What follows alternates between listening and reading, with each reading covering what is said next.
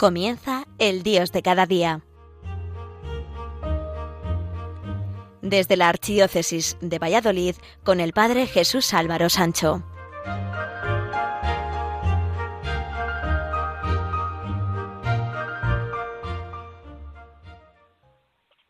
Queridos amigos de Radio María, para un cristiano la mejor señal de identidad es la alegría, porque en las dificultades hay que estar alegre. Nada hay que pueda quitar la alegría que brota del corazón cuando se vive con fe y desde la fe. Dificultades podremos tener muchas, no nos van a faltar, pero no podemos perder la alegría. Dios es todo bondad y amor y posee tanta felicidad que desea que también se manifieste en todo lo que ha creado. Por eso decía el Papa San Juan XXIII que antes que nada tenemos que ver siempre lo bueno en cada hombre y que tenemos que ser o convertirnos en optimistas, el pesimismo no ha servido ni servirá nunca para nada bueno. La verdadera alegría brota de Dios porque la fuente de la felicidad es Dios y el ser humano busca esa felicidad. Es más, necesita esa felicidad, pero no puede alcanzarla si no conoce la fuente que es Dios y Dios es amor. Decía la Madre Santa Teresa de Calcuta lo siguiente, un corazón lleno de alegría es resultado de un corazón que arde de amor. La alegría no es solo cuestión de temperamento. Siempre resulta difícil conservar la alegría, motivo mayor para tratar de adquirirla y de hacerla crecer en nuestros corazones. La alegría es oración, la alegría es fuerza, la alegría es amor. Da más quien da con alegría. A los niños y a los pobres, a todos los que sufren y están solos, bríndales siempre una sonrisa alegre no solo les brindes tus cuidados, sino también tu corazón. Tal vez no podamos dar mucho, pero siempre podemos brindar la alegría que brota de un corazón lleno de amor. Si tienes dificultades en tu trabajo y si las aceptas con alegría, con gran sonrisa, en este caso como en muchas otras cosas, verás que tu bien sí funciona. Además, la mejor manera de mostrar tu gratitud está en aceptar todo con alegría. Si tienes alegría, esta brillará en tus ojos y en tu aspecto, en tu conversación y en tu contento. No podrás ocultarla porque la alegría se desborda. La alegría es muy contagiosa. Trata, por tanto, de estar siempre desbordando de alegría donde quiera que vayas. La alegría ha sido dada al hombre para que se regocije en Dios por la esperanza del bien eterno y de todos los beneficios que recibe de Dios. Por tanto, sabrá cómo regocijarse ante la prosperidad de su vecino, cómo sentirse descontento ante las cosas huecas. La alegría debe ser uno de los pivotes de nuestra existencia. Es el distintivo de una personalidad generosa. En ocasiones, también es el manto que cubre una vida de sacrificio y entrega propia. La persona que tiene este don muchas veces alcanza cimas elevadas, pero ella es como el sol en una comunidad. Deberíamos preguntarnos, ¿En verdad has experimentado la alegría de amar? El amor verdadero es un amor que nos produce dolor, que lastima y sin embargo nos produce alegría. Por ello debemos orar y pedir valor para amar. Que Dios te devuelva en amor todo el amor que hayas dado y toda la alegría y la paz que hayas sembrado a tu alrededor en todo el mundo. Así dice Santa Teresa de Calcuta. La felicidad, la verdadera alegría, tiene su raíz en la sencillez. De hecho, normalmente es la gente humilde la que más felicidad, mucha más felicidad que quien aparenta tenerlo todo y saberlo todo, más que quien está dotado físicamente, intelectual o económicamente, porque mientras más lleno se está de uno mismo, menos se tiene la posibilidad de aligerar el lastre que nos impide ser libres y afrontar la vida con optimismo. San Felipe Neri, consideraba que la primera virtud de un santo es la humildad y la sencillez. Había en su época una religiosa de la que todos hablaban, pues se decía que tenía revelaciones. Un día el Papa mandó precisamente al padre, al padre Felipe Neri aquel convento para que valorara la santidad de la monja. El tiempo empeoró y la lluvia caía como solo Dios lo sabe mandar. Así que San Felipe Neri se puso de barro hasta las rodillas. Llegado al convento, preguntó enseguida por la religiosa y ahí viene, seria, muy seria, afligida, totalmente perdida en Dios. El santo se sienta, extiende la pierna y le dice a la religiosa, quitadme los zapatos. Aquella religiosa se enfureció, alzó el mentón y permaneció inmóvil e indignada. San Felipe Neri no hizo preguntas, ya había visto bastante. Tomó su capa, se puso el sombrero y volvió a ver al Papa para comunicarle que, según él, una persona tan altiva no podía ser una santa. Si verdaderamente buscamos la felicidad que nos hace el corazón, no podemos perder de vista que todo depende del concepto que se tenga de la vida y de la meta marcada hacia la que se camina. Y si el final de nuestro camino es Dios, nuestra vida tendrá sentido desde la felicidad que da la fe y la experiencia de Dios que es amor. Para todo ser humano y no digamos para un cristiano, la alegría tiene que ser un hábito, una forma de vivir. Algunos consejos nos pueden ayudar para ello. Elevar el nivel de autoestima del individuo, haciendo que se sienta importante y necesario en la familia, en la escuela, en el grupo de trabajo y, en definitiva, que sea apreciado y tenido en cuenta por los demás. Llevar una vida ordenada y sencilla, disfrutando de las cosas pequeñas y cotidianas que están al alcance de cualquiera. El descanso, el diálogo familiar, el contacto con la naturaleza, la diversión sana, el vivir intensamente el, presente, pero moderando las exigencias y deseos, ya que la búsqueda ansiosa y descontrolada de mayores satisfacciones conduce a la pérdida del propio equilibrio interno y, por tanto, de la verdadera alegría. Pensar siempre en positivo, no permitiendo la entrada a nuestra mente de derrotismos y actitudes deprimentes o desesperanzadoras el pasado negativo, la inquietud y el desasosiego por el futuro no nos impidan vivir el presente en paz y armonía con nosotros mismos. Conseguir que nuestra ocupación o trabajo sea fuente de alegría. Comprobar que el trabajo no solo es la expresión clara de nuestra vitalidad, inteligencia y capacidad, sino que con él hacemos nuestra la aportación a la sociedad, contribuyendo de forma directa al bienestar físico, intelectual, moral o espiritual de los demás. Fomentar cada día, a cada instante, los sentimientos de aceptación, de conformidad y hasta de complacencia y alegría de la realidad cotidiana, sea cual fuere. Tras cada sombra siempre se oculta un destello de luz. La alegría será siempre nuestra fiel compañera cuando convirtamos en hábito el descubrir el lado bueno de las cosas. No te conformes con sentir la alegría dentro de ti. Haz que aflore al exterior y contágiale a quienes te rodean con palabras, actitudes y gestos que les arrastren a compartir tu propia alegría. La única manera de sembrar felicidad es compartirla con alguien. Aprende a no perder ni un instante en lamentaciones y quejas inútiles sobre algo que es irremediable, como el jarrón que se ha roto, un día lluvioso, el robo del coche, una enfermedad incurable, acepta lo irremediable, ya que una actitud de protesta y disgusto por algo que no tiene solución te privará de la alegría de vivir. Convierte la alegría en fiel compañera de tu vida, ya que es sin duda el principal en el compuesto de la salud física, mental y psíquica. Y si eso se puede conseguir a nivel meramente humano, no digamos desde la fe, sabiendo que Dios quiere nuestra felicidad y que quiere lo mejor para nosotros. Lo horrible de este mundo es que, al contrario de lo que quiere Dios, buscamos con el mismo ardor el hacernos felices y el impedir que los demás lo sean. En los Evangelios no se nos narra que Jesús riese, que es una forma externa de mostrar la felicidad, pero no puedo entender que si Jesús lloró no riese también. Hay cosas que aunque no se digan, no son menos verdad que otras. Quienes no saben llorar con todo el corazón tampoco saben reír, y estoy seguro que Jesús también sonrió y se reiría como nosotros.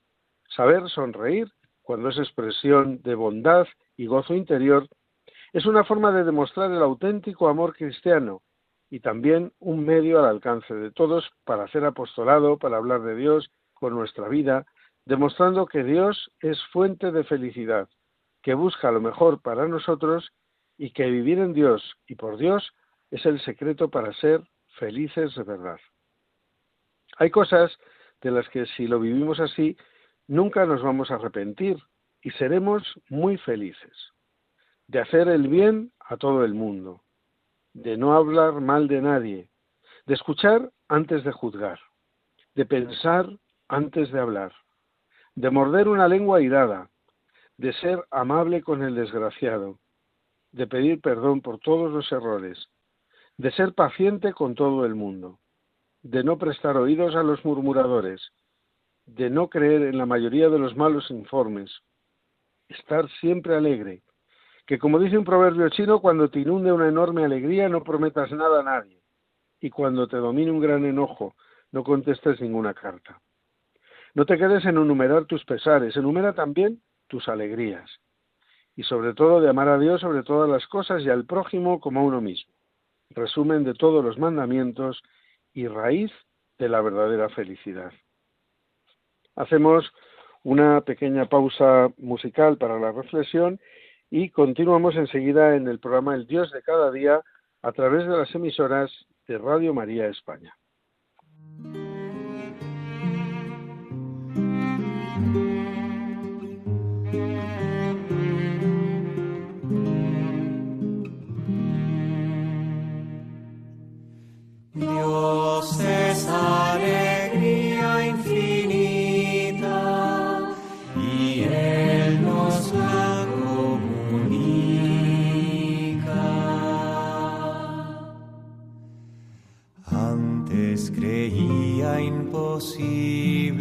El llegarse a enamorar de un Dios a quien no veía ni podía acariciar, mas hoy puedo afirmar que de tal manera siento las caricias de su amor estrechando mi corazón. Vivir siempre muy alegres,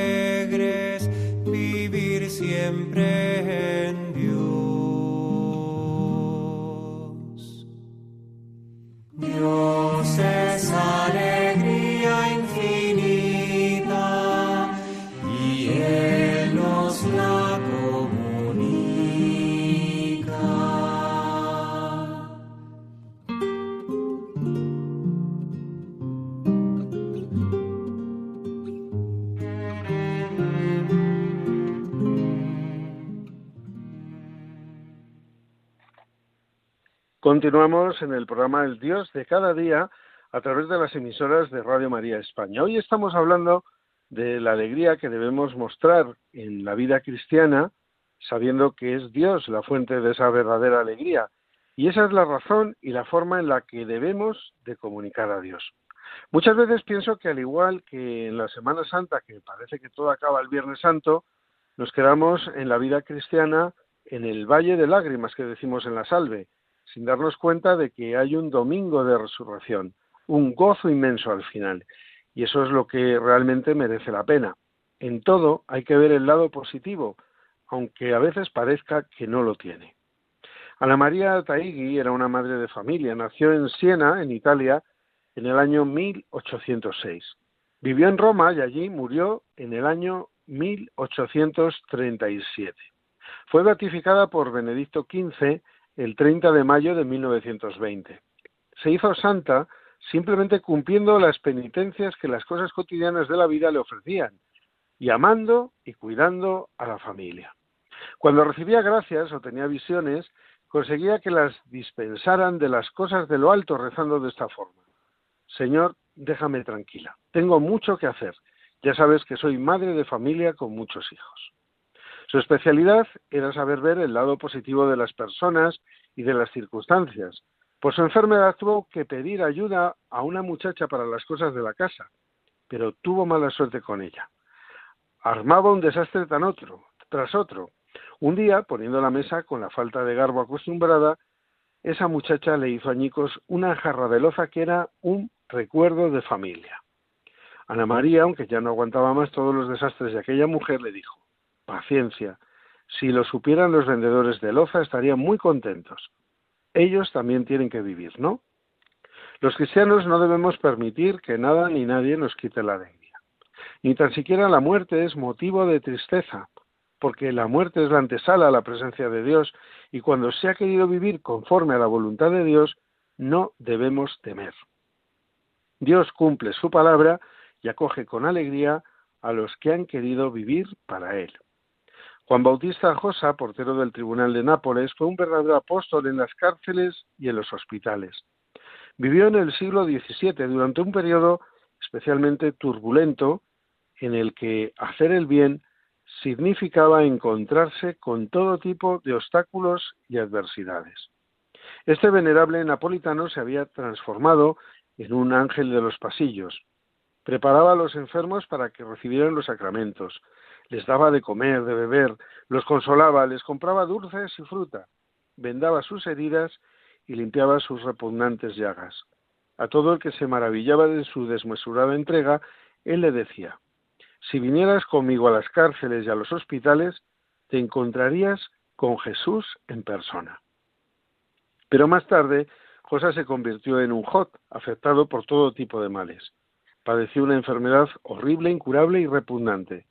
Aquel que había cuidado a tantas personas fue marginado y rechazado como un perro sarnoso. Sintiendo que se acercaba a su final, quiso que prepararan un almuerzo de Pascua para los pobres, para celebrar su Pascua de resurrección y de gloria en lo alto del cielo. Anunció a los sacerdotes que lo asistían que moriría a la mañana del día siguiente. En medio de la agonía pronunció sus últimas palabras, con alegría, con alegría. Dijo el Papa San Juan Pablo II sobre la alegría. La alegría cristiana es una realidad que no se describe fácilmente porque es espiritual y también forma parte del misterio.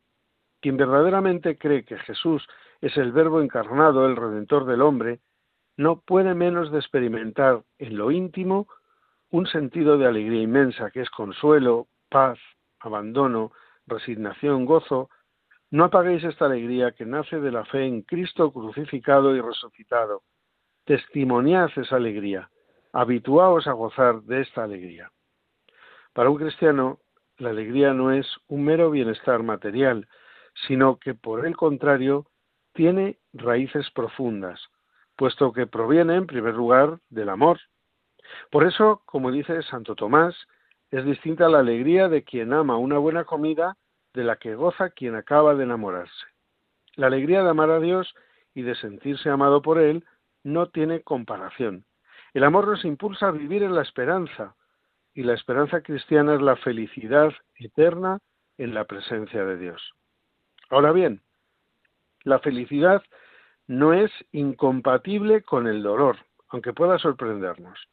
El cristiano debe de saber dar al dolor y la dificultad un valor sobrenatural y también debe encontrar en las cosas pequeñas, en las cotidianas, la satisfacción, la alegría de encontrar el amor a su Padre Dios y de sentirse amado por Él. Darse a Dios y darse a los demás porque Dios paga con la alegría el ser servidores por amor a los demás. Todos los santos han encontrado en la alegría cristiana una forma de vivir. La alegría se reflejaba siempre en sus rostros. Uno de los santos de la sonrisa es el padre San Alberto Hurtado, que fue beatificado el 16 de octubre de 1994 por su santidad San Juan Pablo II y canonizado un 23 de octubre de 2005 por su santidad Benedicto XVI. Fue un gran educador de los jóvenes y un gran apóstol de la caridad porque en todos los pobres veía el rostro de Dios. Un día cayó enfermo de cáncer, hospitalizado y con muchos dolores, nunca se quejó. Aceptaba la voluntad de Dios y repetía, contento, Señor, contento. El santo cura de Ars, San Juan María Vianney, decía, en un corazón que ama a Dios, luce una perenne primavera. De San Benito José Labre se cuenta que al ver a algunos niños que se compadecían de él por su cara demacrada y sus harapos, exclamó, si supierais mi felicidad. Inés Pojaskin, mucho más conocida como la Madre Teresa de Calcuta, premio Nobel de la Paz en el año 1979 y canonizada, siempre tuvo fama de ser una persona extremadamente sencilla. En cierta ocasión, un grupo de profesores norteamericanos se dirigieron a ella y le preguntaron, por favor, díganos algo que pueda ayudarnos en nuestra vida. Y la Madre Teresa de Calcuta le respondió de una manera sencilla, sonrían. Lo digo completamente en serio. La alegría tiene que ser nuestra señal de identidad de nuestra pertenencia a la Iglesia. No en vano, la alegría ha sido motivo de numerosas conversiones y de tomar con toda el alma el mensaje cristiano. Si ser cristiano no es motivo para estar alegre, entonces mejor que nos dediquemos a otra cosa. El escritor y profesor de historia en Virginia, Seldon Van Auken, ha narrado el largo y complejo itinerario de su conversión al catolicismo, entre el conjunto de factores que le fueron acercando a la Iglesia desde un ateísmo satisfecho, hay un detalle que merece la pena destacar. Estudiando en Oxford, en Inglaterra, trató con varios compañeros cristianos e hizo muy buena amistad con ellos. Pues bien, halló en todos una alegría sorprendente. Los no cristianos, escritos, solían estar contentos, gastar bromas y ser felices cuando las cosas les iban bien, pero no había encontrado a menudo aquella alegría serena. Por aquel tiempo hizo una anotación en su diario. El mejor argumento del cristianismo son los cristianos, su alegría, su seguridad, su estar llenos. El escritor Bruce Marshall, que fue educado en un rígido puritanismo protestante y no estaba acostumbrado a ver cómo se exterioriza la alegría, cuenta que las ceremonias religiosas a las que solía asistir estaban impregnadas de seriedad y rigidez. Pero un día asistió a una misa católica con motivo de la primera comunión de un compañero, y en medio de la celebración se le escapó del bolsillo una moneda. La moneda fue rodando por todo el pasillo central del templo ante la mirada atenta de todos los presentes y del sacerdote, hasta ir a desaparecer justamente, como no, por la rendija de la calefacción. Cuando eso ocurrió, al sacerdote le dio la risa, y a los feligreses se les contagió también esa risa del sacerdote. Con ese motivo, Bruce Marshall pensó, esta debe ser la iglesia verdadera. Aquí la gente se ríe. Sonriamos, seamos felices, transmitamos la felicidad de Cristo resucitado, que se note externamente la felicidad que debemos llevar dentro. Que al igual que cuando nos da la risa se contagia a los demás, contagiemos la fe y el amor de Cristo y a la Iglesia porque nos ven felices. Expresaremos así que esto, seguir a Jesús, merece la pena. Hasta aquí ha llegado por hoy el programa El Dios de cada día a través de las emisoras de Radio María España. Sean felices, que eso es nuestra, de que Dios habita en sus vidas y de que aún existen apóstoles del Evangelio. Hasta dentro de cuatro semanas aquí en Radio María. Hasta entonces, muy felices días a todos.